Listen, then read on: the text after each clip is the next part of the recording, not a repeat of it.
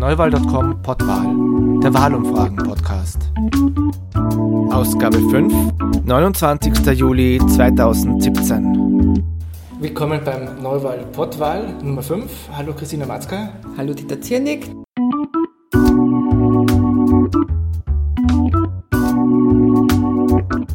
Heute ist der 25. Juli mhm. und mit heutigem Tag ist ja der Wahlkampfstart. Und das ist gleich das erste Thema, mit dem wir loslegen möchten. Mhm. Mhm.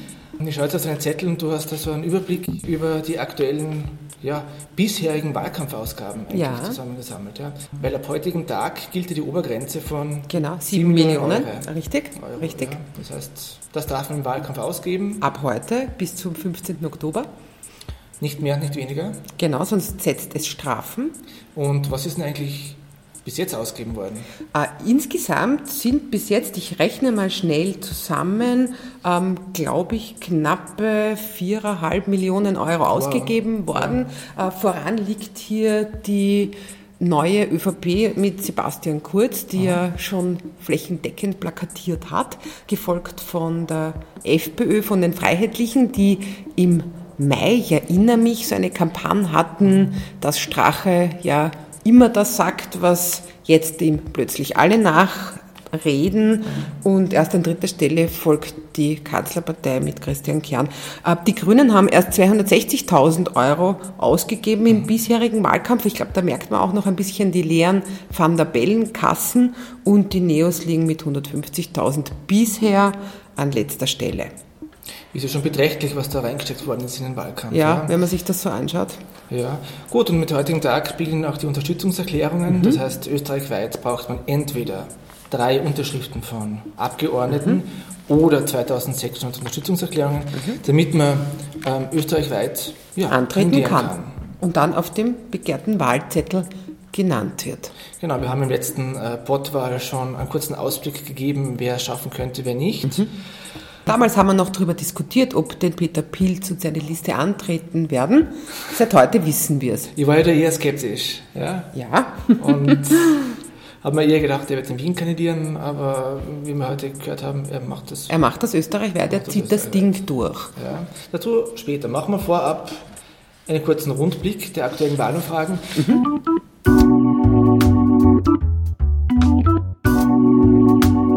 Wie steht es momentan? Ja?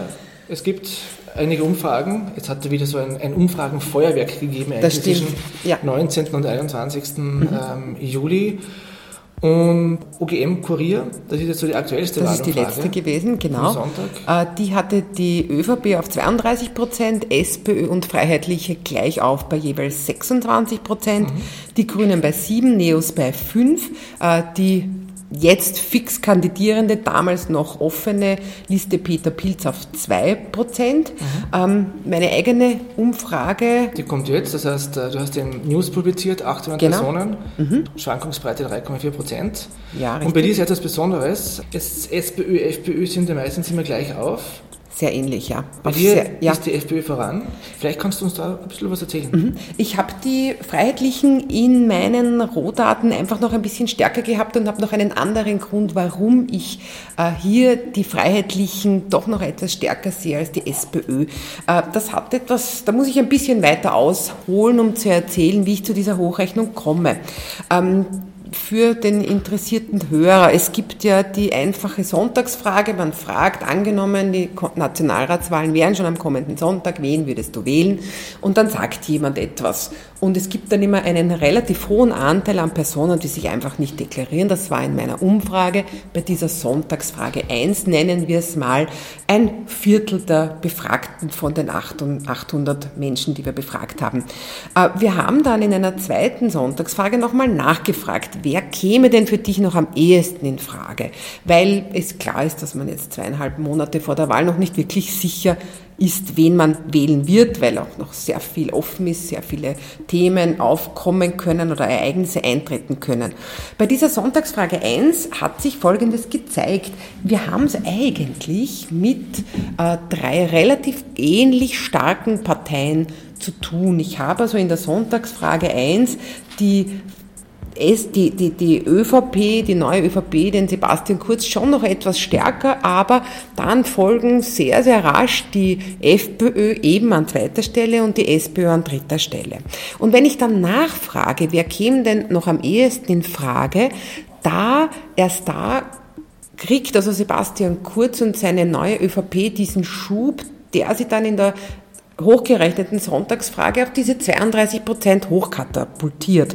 Ähm, die SPÖ gewinnt hier nur mehr zwei Prozentpunkte dazu, die ÖVP vier und die Freiheitlichen ein, einen Prozentpunkt. Was schließe ich daraus? Die Wähler, die sich heute deklarieren für die Freiheitlichen, sind der Partei schon sicherer als die der anderen und deswegen sehe ich dann noch einen gewissen Vorteil der Freiheitlichen gegenüber der SPÖ und sehe als zweite Erkenntnis aus der Sache, dass Sebastian Kurz ähm, seinen Wählern, die ihm jetzt mal Vorschusslorbeeren geben, die jetzt mal sagen, ja, der Bursche, der, der taugt mir einfach und der traut sich was und der ist bekannt und der ist gut und der ist ein Vollblutpolitiker und es wurde ja auch lang genug immer wieder gesagt, was er für ein politisches Talent ist und dem eine Chance zu geben. Er spricht einfach die Leute an, aber er muss hier sicher noch ein bisschen mehr bieten. Er muss seine Versprechungen mit Inhalten füllen, ähm, um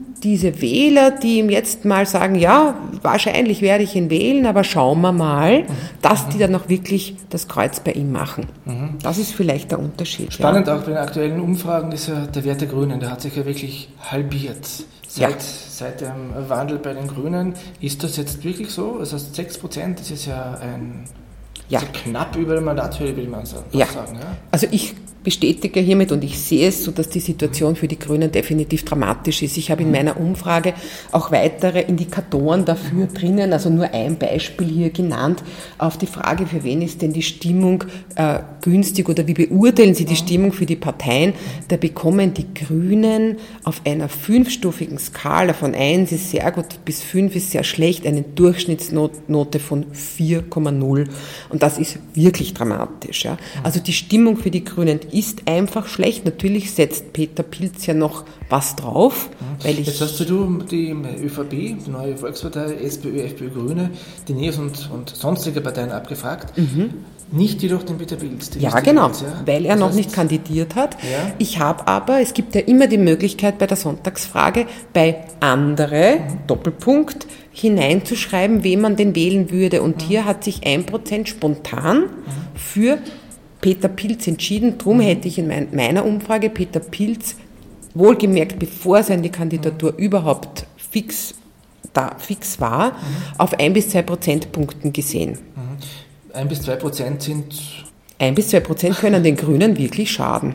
Ja. Und das kann natürlich mehr werden. Ja. Wenn jetzt der Peter Pilz zum Beispiel beim OGM hat äh, der 2, Research Affairs mhm. hat der Peter Pilz 4 Prozent, mhm. GfK äh, 6 bis 7 Prozent. Das halte ich für überbewertet. Sind das realistische Werte? Meiner Ansicht nach halte ich sechs bis sieben Prozent nicht für realistisch. Vor allem ist es nun mal eine Momentaufnahme. Ich kann mir nicht vorstellen, dass in einer Studie, die war bevor Peter Pilz überhaupt kandidiert hat, jemand äh, sechs bis sieben Prozent bekommt. Ja. Äh, vor allem, wenn ich da ähm, die Liste Peter Pilz und die Grünen zusammenrechne, dann hätten die zusammen 14 bis 15 Prozentpunkte. Also die Grünen haben schon, und das ganze Klientel hier auch zusammengefasst, in den Umfragen der letzten Jahre, und, und da können nicht alle daneben gelegen sein, von äh, 13 bis 14 Prozent, die so im Frühjahr 2015 waren, auf 9 bis 10 Prozent abgebaut. Und das wohlgemerkt vor den Ereignissen, die jetzt stattgefunden haben, ja, und auch der Kandidatur von Peter Pilz. Du hast erwähnt in den Rohdaten. Vielleicht ja. noch für den geschätzten Hörer kurze Erklärung. mhm. Wenn du von Rohdaten sprichst, was ist das? Was kann man sich darunter vorstellen? Okay. Weil viele Journalisten auf Twitter, auf Facebook verlangen immer, wir möchten die Rohdaten sehen.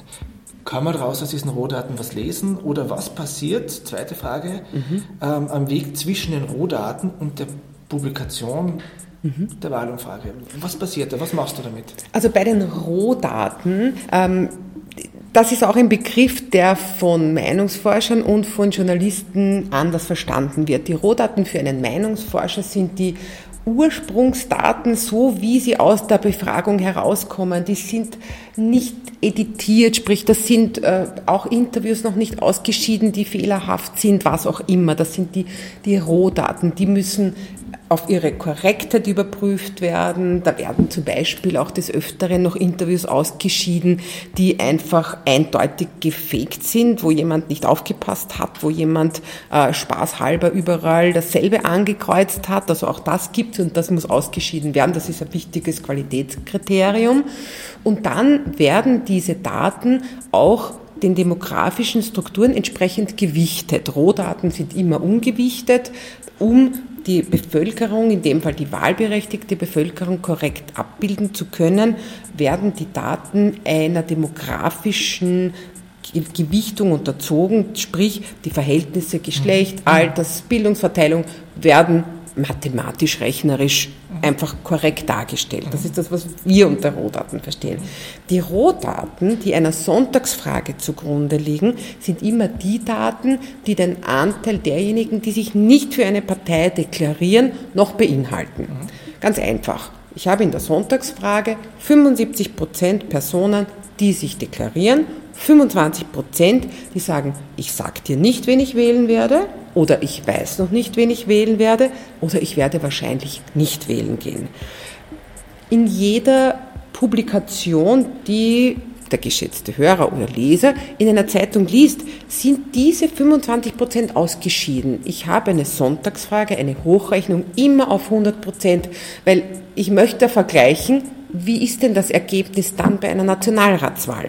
Deswegen muss ich, und das ist jetzt auch die Kunst der Hochrechnung, diese 25 Prozent nach einem bestimmten Schlüssel mit meinem Wissen, meinem, meiner Einschätzung der Deklarationsfreudigkeit für die einzelnen Parteien den Parteien zuordnen, dass ich danach auf 100 Prozent gültige Stimmen komme. Und diese Rechnerei basiert auf Methoden, das ist das Geheimnis von jedem Institut wahrscheinlich. Mehr oder weniger. Mehr oder weniger und, und das entscheidet dann die Richtung der Wahlumfrage. Das entscheidet die ja. Richtung der Hochrechnung. Ja. Weil es heißt nicht, dass ich diese 25 Prozent in meinem Fall, die sich nicht deklarieren, ganz linear den Parteien zuordnet. Also ich sage, von den 25 Prozent wird der relativ selbe Anteil die SPÖ wählen, die ÖVP, die FPÖ. Das hängt einfach sehr stark von der Deklarationsfreudigkeit ab. Und dementsprechend wird dieser Anteil dann den Parteien zugeordnet. Das heißt, das, das Verhältnis ist so 75 Prozent deklarieren sich, 25 nicht. Ja. Ist das so der Standard? Gibt's das ist ein relativ normaler Standard. Hast du schon erlebt, dass der Wert bei 80-20 war oder sogar bei 90-10? Eher das, die umgekehrte Richtung. Ich habe es eher bei 60, 40 schon erlebt. Also auch dieser, dieser Wert der Deklarationsfreudigkeit ist ein bisschen ein Indikator für die Politikverdrossenheit einer Gesellschaft. Ist dieser Wert, vielleicht hast du Erfahrung damit, vor den Wahlen, drei Monate vor den Wahlen, höher, niedriger als genau exakt vor den Wahlen, wo man wirklich drinnen steht im politischen ja. Medienstream. Ja. ja, also der Wert wird schon, je näher es zu den Wahlen geht, wieder geringer, weil sich dann doch immer mehr Leute einer Partei zuordnen, sich entschieden haben, sich dann auch deklarieren, weil es wirklich schon näher dem, dem absoluten Wahltag rückt. Das heißt, tendenziell wird der Wert schon geringer zu den Wahlen. Ich habe aber durch diese Sonntagsfrage 2, wer käme denn noch am ehesten in Frage, den Wert auch reduzieren können und konnte daher mehr Personen zuordnen, beziehungsweise haben sich die selber zugeordnet mhm. durch diese Nachfrage. Jetzt haben wir auch ausführlich eine Wahlumfrage besprochen. Ja. alle, alle Geheimnisse verraten. Mhm.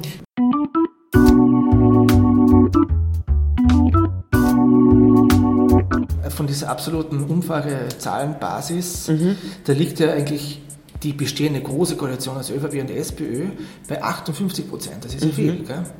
Ja, natürlich hat die, also ich erinnere mich noch, bevor Sebastian Kurz seine, die Übernahme oder die hm, Partei quasi äh, die, diese neue ÖVP an, sich an die Spitze gestellt hat, war von einer äh, Mehrheit für Rot-Schwarz keine Rede. Also damals war es wirklich so, dass es ohne Blau nicht ging. Ähm, heute schaut das, anders aus. Es war lange Zeit so, dass ÖVP, SPÖ eigentlich unter 50 Prozent Unter 50 Prozent war, richtig. Das ist erst bis 90 Mandaten genau. und erst durch den Wechsel von Kurz. Genau, genau. Mhm die große Koalition wieder, ja. die große Koalition, die ja. man eigentlich immer kennt. Ja. ja. Ich glaube, das ist auch etwas, was der FPÖ ein bisschen Panik macht, weil das war natürlich eine nette, eine nette Zurücklehnposition, dass man gesagt hat, naja, ohne uns geht ja eh nichts, ja. Und plötzlich ist die Situation doch wieder eine andere. Mhm. Schauen wir nach, was gibt es noch? Äh, Research Affairs in Österreich, 600 ja. Befragte, mhm. 33 Prozent ÖVP, also es ist, der Wert der ÖVP ist zwischen ist, 32, ja. 33, 35 Prozent. Ja. Ja. Der SPÖ ist eigentlich am konstantesten zwischen 24 und 26. Ja, richtig. Die FPÖ bei 23 mhm. bis 27. Mhm. Die Grünen sind in Research Affairs auch bei 6 Prozent, mhm. die NEOS bei, bei 5. 5.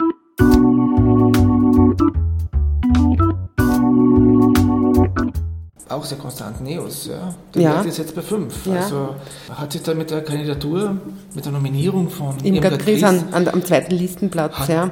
Merkt man da irgendwas? Ist es zu früh? Kommt sie noch einmal, die Irmgard Gries? War das jetzt nochmal eine Positionierung? Wird die Irmgard Gries stärker nach den Sommerferien noch mhm. stärker ins Rennen mhm. geschickt? Mhm. Wird sich da noch was verändern? Also, Natürlich, ja, wird sich was verändern, ja. es wird sich noch viel verändern.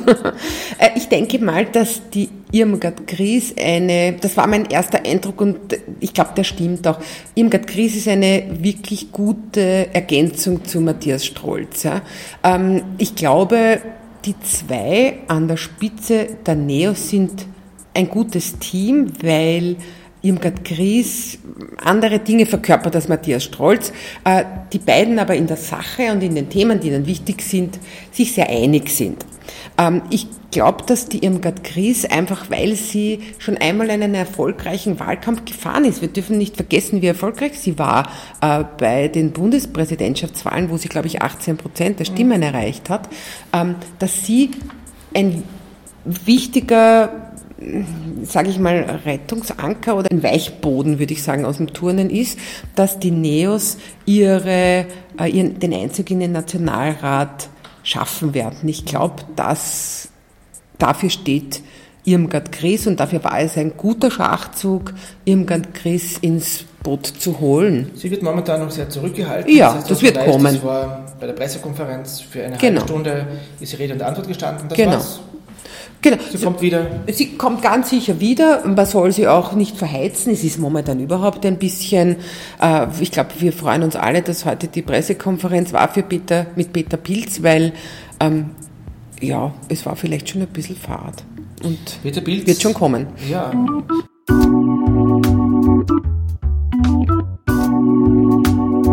Was haben Neos und Peter Pilz gemeinsam? Sie sind eine junge Liste, die zum ersten Mal bei einer Wahl antreten. Das heißt, Neos, äh, Neos also zwei, zum zweiten Mal, ja, genau. Eigentlich mhm. sind vom gleichen, mhm. gleichen Das, was Pilz jetzt probiert. Genau. Und äh, was sind denn die Unterschiede? Also Mhm. Neos sind ja aus dem liberalen Forum entstanden. Genau so ist es, und ja. hat eigentlich zur Zeit, vor vier Jahren, noch relativ wenig Leute gekannt. Mhm, das heißt, äh, mhm. Matthias Strolz war noch relativ unbekannt. Mhm. Er war sehr unbekannt zu Beginn. Unbekannt, ja. Und der Vorteil bei Peter Pilz ist ja eigentlich, die Leute kennen ihn. Er kommt aus dem politischen Umfeld mhm. und startet eigentlich, wenn man jetzt die Neos zeitversetzt ja. nicht bei Null. Nein, er startet sich von einem höheren Niveau aus.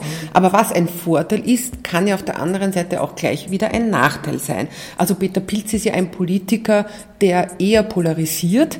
Ähm, er hat garantiert seine Fans. Er ist viel, viel bekannter heute, als es Matthias Strolz vor vier Jahren war. Das ist definitiv so. Aber natürlich muss auch Peter Pilz ähm, ähm, den Leuten sagen, wofür er jetzt denn wirklich steht und was ist jetzt, was wählt man, wenn man, wie wir es jetzt heute wissen, Liste Peter Pilz wählt? Was, was bekommt man denn dafür? Was ist denn in dem Backerl drinnen, ja, dass ich mir da abhole? Ja. Und ich würde in einem Satz zusammenfassen, Personen machen Programm. Ja. Das heißt, jede Person hat ein Thema ja. ähm, und das wird zum Programm gemacht. Und die Themen sind unterschiedlich. Genau so ist es. Äh, Peter Pilz hat vier Personen äh, vorgestellt heute bei seiner äh, Start-Pressekonferenz, die allesamt für ein ganz bestimmtes Thema stehen, bei diesem Thema unglaublich engagiert, wahrscheinlich unglaublich kompetent sind, was mir und ich glaube nicht nur mir ein bisschen gefehlt hat, war so eine gemeinsame Spange über, äh, über, über dieser Gruppe, die da saß bei der Pressekonferenz. Also man hat sie eigentlich viel mehr als fünf Einzelpersonen wahrgenommen als eine Partei, Liste, Initiative, wahlwerbende Gruppe, wie auch immer. Also was fehlt? Und auch auf die Frage der Journalisten, was verbindet euch denn wirklich, kamen dann von Peter Pilz die ähm, ohnehin ganz selbstverständlichen Werte wie Menschenrechte, äh, Meinungsfreiheit etc. etc. Ja? Also es schaut uns ein bisschen, ich glaube, du siehst das ähnlich, ja. äh, wie eine Gruppe an Einzelkämpfern ja. gewirkt. Der erste Eindruck war, aha, er hat Leute zusammengestellt, die aber sehr unterschiedlich sind. Für jeder für sich, ja. Jeder kämpft für sich, jeder hat sein Thema. In dem er top ist wahrscheinlich. Ja, und die Herausforderung ist, zwischen den einzelnen Themen jetzt Brücken zu schlagen, damit man wirklich als Team auch draußen auf. Das wäre ja. die Herausforderung, ja. Wir haben es vorher noch kurz angesprochen. Eine, eine Schlüsselszene, finde ich, war ja, ja, der Journalist hat gefragt. Gibt es denn einen Clubzwang? Gibt es einen Clubzwang? Mhm. Und, äh, Stephanie Cox war es, die so reagiert hat. Nein, wir können machen, reagieren, wie wir wollen. Sie hat das fast abstrus gefunden, die Frage. So ja. habe ich es erlebt. Ja, und das war der Grund, wieso es bei mir die Frage aufgeworfen hat, wie schaut es mit der Gemeinsamkeit aus? Mhm. Was, in welche Richtung geht man? Mhm. Ja, mhm. findet man sie zusammen oder ist dieser Einzel, Einzelkampf der Personen ein Grund, weswegen man sich wieder trennt in kurzer Zeit? Ja. Mhm, mh, Keine mhm. Ahnung, in welche Richtung es gehen wird. Ja, ja es, es, es, dieser Eindruck ist schon entstanden. Jetzt, wenn wir so reden, erinnere ich mich noch an eine weitere Szene. Äh, wie, wer war es denn schnell? Ich muss kurz nach. Also Peter Kolber hat gesagt, ich bin ja kein Politprofi, aber Peter Pilz wird mich an der Hand nehmen und mir helfen, diese Themen, die mir wichtig sind, und Peter Kolber ist also der Konsumentenschützer schlechthin, also der hat auch eine gewisse Bekanntheit schon, ähm, um diese Themen dann auch im Nationalrat zu forcieren und umzusetzen, also dieses an der Hand nehmen. Das heißt, Peter Pilz steht schon ganz oben auf der Pyramide, Sehr hätte ich so gesagt. Absolut. Der Chef, der Boss, Absolut. Der, der sich auskennt. Mhm. Aber seine Leute braucht, um, um voranzugehen. Das Noch auf jeden Vergleich, Fall. Vergleich Neos Liste Bilds, die eigentlich eben vor der gleichen Ausgangsposition stehen. Halt mhm. Neos äh, früher, früher, Bilds jetzt. Mhm. Bilds, die Liste Bilds wirkt für mich nicht so als die Aufbrecherpartei, die die Leute motiviert und positiv engagiert. Mhm. Das heißt, sie wirkt auf mich eher ein bisschen fast negativ. Es hinterlässt einen Eindruck, jetzt vielleicht nicht jetzt erst recht, sie hinterlässt mir keinen positiven Eindruck mhm. und keine mhm. große Aufbruchstimmung jetzt. Mhm. Ja. Mhm. Mhm. Äh, ja, also auch diesen Eindruck kann ich fast ein bisschen teilen. Ähm, natürlich darf man da nicht ganz vergessen, dass Peter Pilz ja wohl klar war, dass er seiner sage ich mal, Ursprungspartei. Er war ja einer der Mitbegründer der Grünen vor, vor über 30 Jahren, ähm, doch sehr schaden wird. Ja. Ähm, diese Aufbruchsstimmung, die er da hatte, ich kann mich erinnern bei den Bildern, wie er auch ausgezogen ist, wie er seine Kisten gepackt hat im Parlament, ja, ähm, die habe ich heute auch ein bisschen vermisst. Es war alles sehr korrekt, es war alles schlüssig, es war alles, es war alles themenmäßig sehr kompetent und so weiter, aber es hat einem schon ein bisschen so dieser, dieses, dieses, wir machen das, wir schaffen das, das hat einem, einem ein bisschen gefehlt. Ja, es wirkt für mich nicht so homogen. Äh, je mehr ich jetzt nachdenke, je mehr man sich reinsteigert, ja. es ist wie eine Boygroup. Je mehr man darüber diskutiert, ja, wie, wie, eine, eine Boygroup. Boy zusammengestellt, äh, mhm. wir suchen einen Bassisten, wir suchen jemanden für den. Ich weiß nicht, ob er genau das ist ein guter Vergleich. Äh, gesucht hat, aber er hat Leute gefunden, aus denen er jetzt was macht ist ja nichts Schlechtes. Die Frage ist, können Sie im Ensemble gemeinsam spielen? Liefern Sie eine gute Qualität? Ja. Sie, machen Sie das perfekte Lied? Ja, weil es reicht nämlich schon, dass dann unterschiedliche Parteien, die versuchen, eine Regierung zu bilden, sich zusammenraufen müssen. Ja? Also da müsste man schon erwarten können, dass eine Partei, die als solche antritt, als Liste oder wie auch immer sie sich nennt, ähm, in der Lage ist, in einem Konzert zusammenzuspielen. Das macht es meiner Meinung nach aus, ja. Sonst sind die das Leute ist völlig richtig. Ja, ja, ja, ja. Das ist die Challenge. Ja? Da kann man gespannt sein, wie, er versucht, diese, diese Spange über seine, seine Truppe, sage ich mal, drüber zu legen. Mhm. Da fällt mir auch seine Farbe ein. Er hat gesagt, die Farbe wird transparent sein. Was ich auch irgendwie witzig gefunden habe. Transparenz passt natürlich zu ihm. Er wird also natürlich die Themen Korruption und so weiter weiter ähm, behandeln. Ich war, wie gesagt, skeptisch, dass er überhaupt antritt. Jetzt kommt dann ab Mitte August, geht der Wahlkampf richtig los. Es mhm. kommen die Elefantenrunden, es kommen mhm. die Duelle. Mhm. Und da ist einiges geplant, ja. Grüne und Neos haben es schon nicht einfach, mhm. jetzt in diesem inszenierten oder nicht inszenierten Dreikampf zu überleben, mhm. neben ÖVP, SPÖ mhm. und, und der FPÖ. Wie schaut es denn wirklich aus mit einer neuen Gruppierung? Hat er die Stärke, die Erfahrung, das mhm. Charisma, dass er mhm.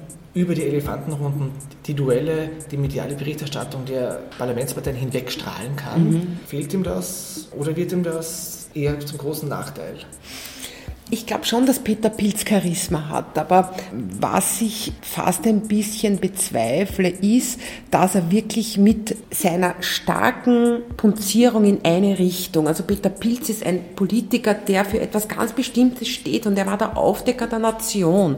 Ob er es schafft, da quasi er als, als, als Spitze, der dann seine Einzelkämpfer auch an der Hand nehmen muss, den Leuten glaubhaft zu vermitteln, ja, ich bin bei dem Thema genauso für dich da wie bei dem Thema, bei dem Thema.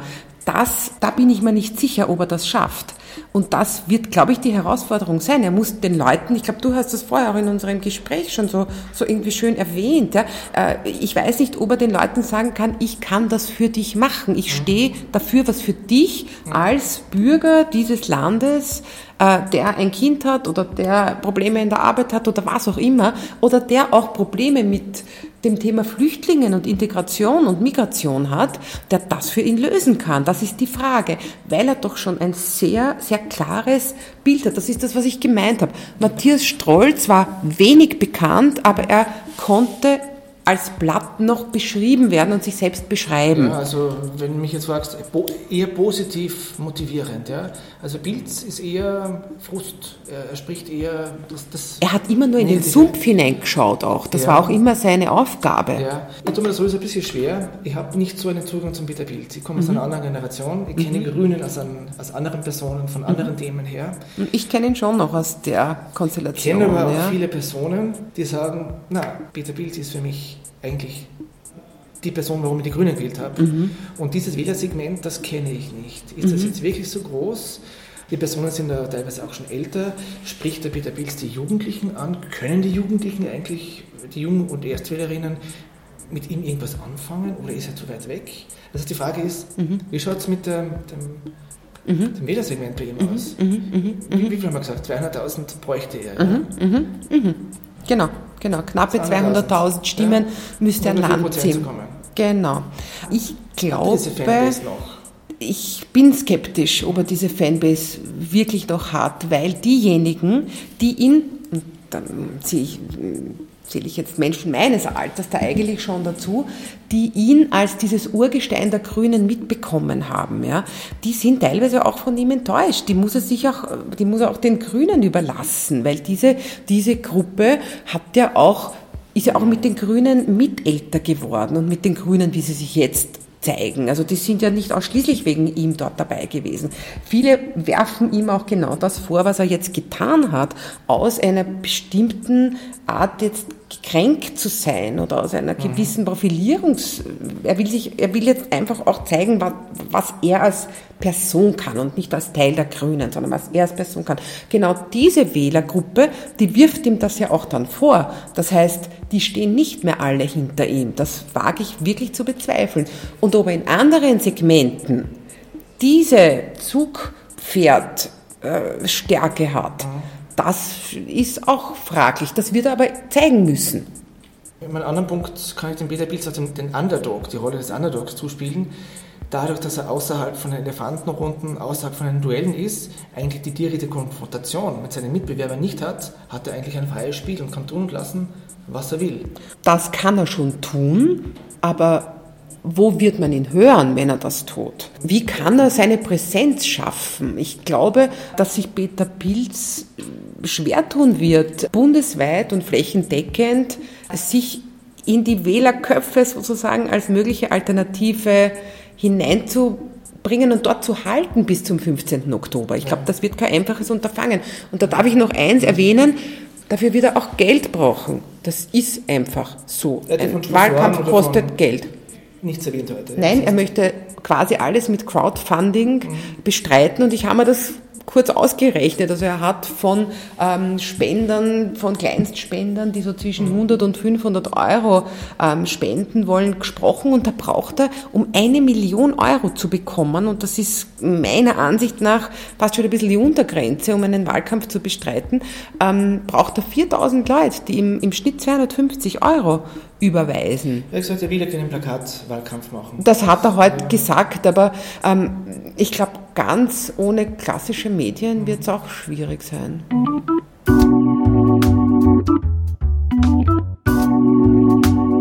Mit heutigen Tag starten auch die Unterstützungserklärungen. Wir mhm. haben letzte Woche schon einen großen Ausblick gegeben, wer es eventuell schaffen könnte, 2600 mhm. Unterstützungserklärungen mhm. zusammen zu haben. Einer hat es schon.